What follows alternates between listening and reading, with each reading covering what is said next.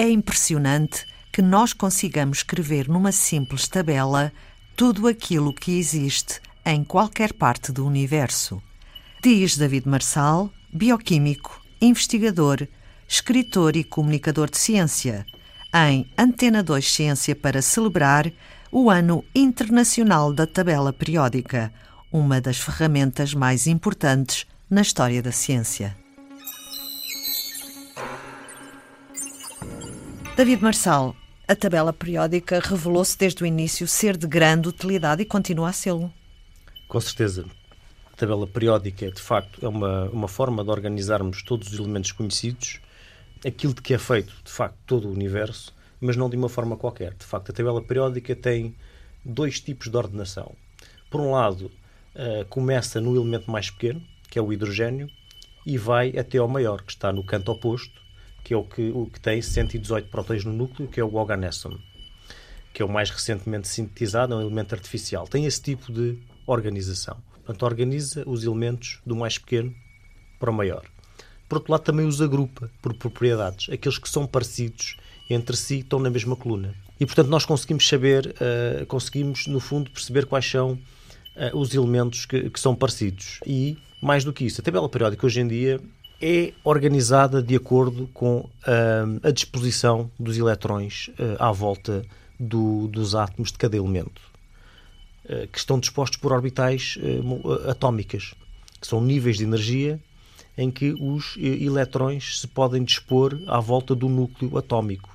Uma orbital é uma zona em que existe uma certa probabilidade de estar um eletrão, que tem formas diversas. Digamos, é uma, é uma definição probabilística. Por isso é que costuma dizer que é feio apontar o eletrão. Nós não podemos dizer que o eletrão está ali. O eletrão tem uma certa probabilidade de estar nesta zona.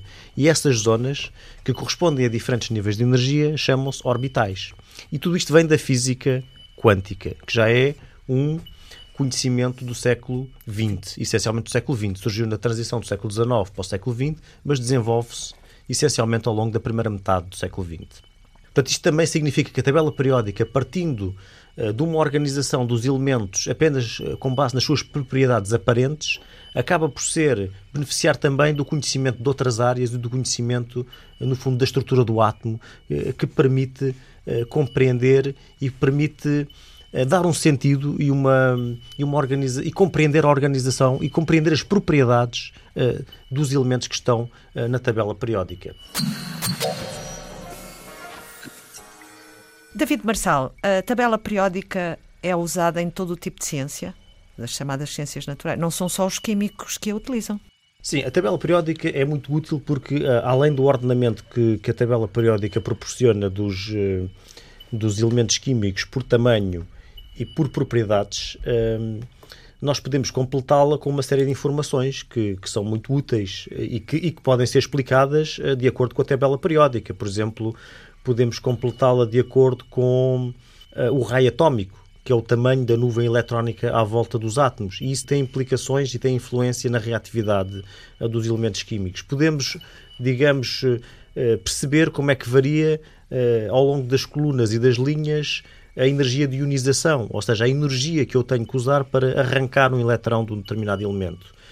A forma como variam certas propriedades dos elementos químicos na tabela periódica é, é racional. Nós conseguimos perceber porquê. E, e essas propriedades são muito úteis para perceber por exemplo, de que forma é que esses elementos químicos participam em reações químicas ou as propriedades físicas que eles têm eh, quando são eh, incorporados em materiais, por exemplo.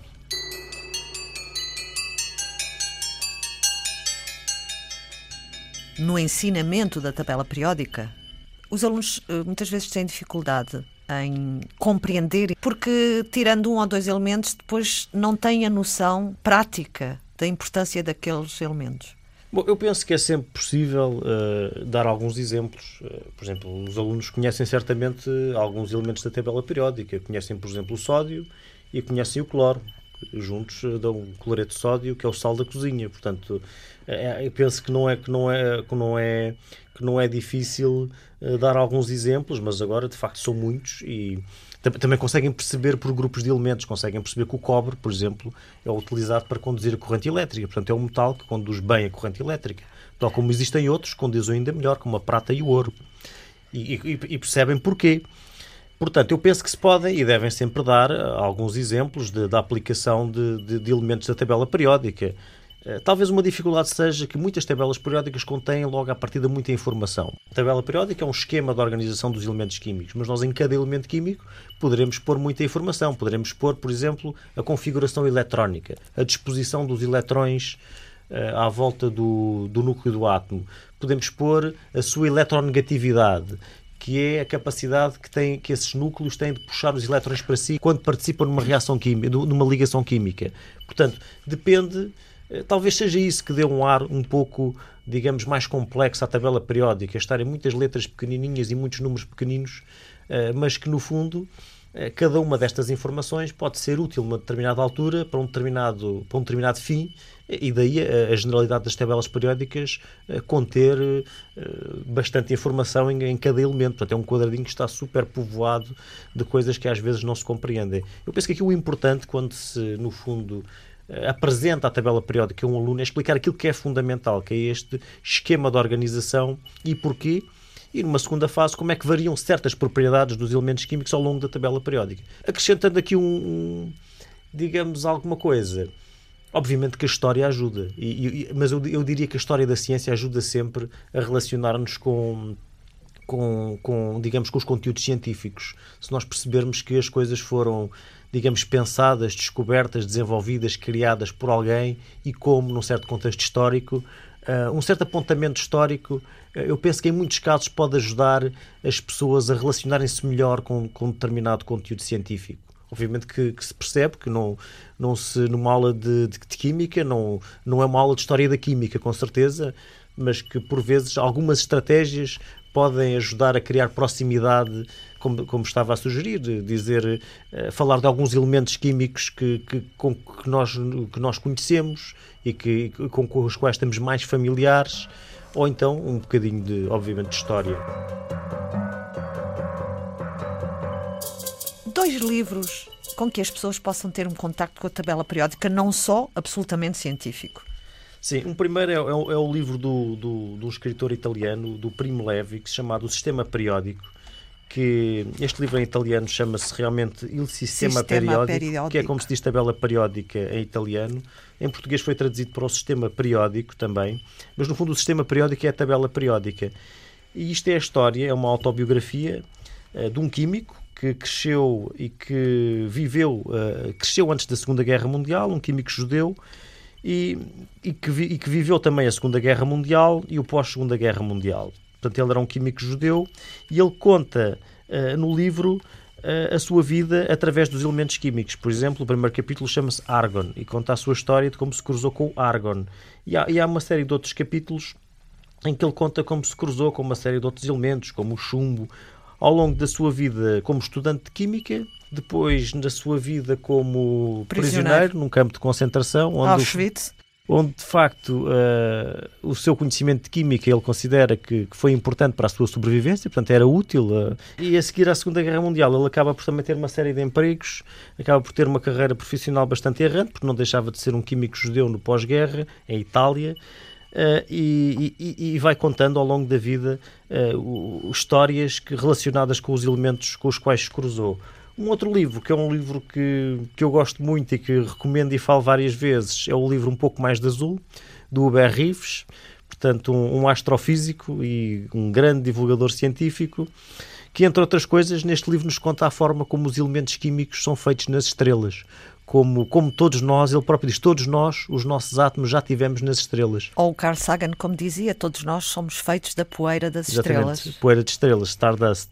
E, de facto, eh, este livro conta como os elementos mais, de uma forma muito poética, eh, entre muitas outras coisas, conta como, de uma forma muito poética, como é que os elementos químicos mais pesados são feitos a partir da fusão de elementos mais leves nas estrelas. A fusão de dois núcleos de hidrogênio, que tem o número atómico 1, um núcleo de hélio, que tem o número atómico 2. E acontece também, por exemplo, uma coisa mágica que são três núcleos de hélio, cada um deles com o número atómico 2, dão um núcleo de carbono, que é a molécula da vida, que tem o número atómico 6. E isso é fantástico porque o hélio, eh, de facto, do ponto de vista da, da construção da vida ou da construção de ou da participação em reações químicas é um bocadinho deprimente porque não, não se combina uh, com mais nenhum elemento químico, é um, é, um, é um gás nobre. O carbono, ao contrário, o carbono já é mágico, o carbono já tem todo um potencial, o potencial de ser a base uh, da, da, das formas de vida. O facto de que a aloxona, destinada a embelezar os lábios das damas, derivasse de excrementos das galinhas ou das serpentes, não me perturbava nem um pouco. O ofício do químico, reforçado no meu caso pela experiência em Auschwitz, ensina a superar, a ignorar certas repugnâncias que nada têm de necessárias nem de congénitas. A matéria é a matéria, nem nobre nem vil, infinitamente transformável e não importa em absoluto, e não importa em absoluto qual seja a sua origem próxima. O nitrogênio é o nitrogênio, passa admiravelmente do ar para as plantas, destas para os animais e dos animais para nós. Primo Levi em O Sistema Periódico. Antena 2 Ciência a celebrar um ano internacional da tabela periódica com David Marçal. Passe uma boa semana.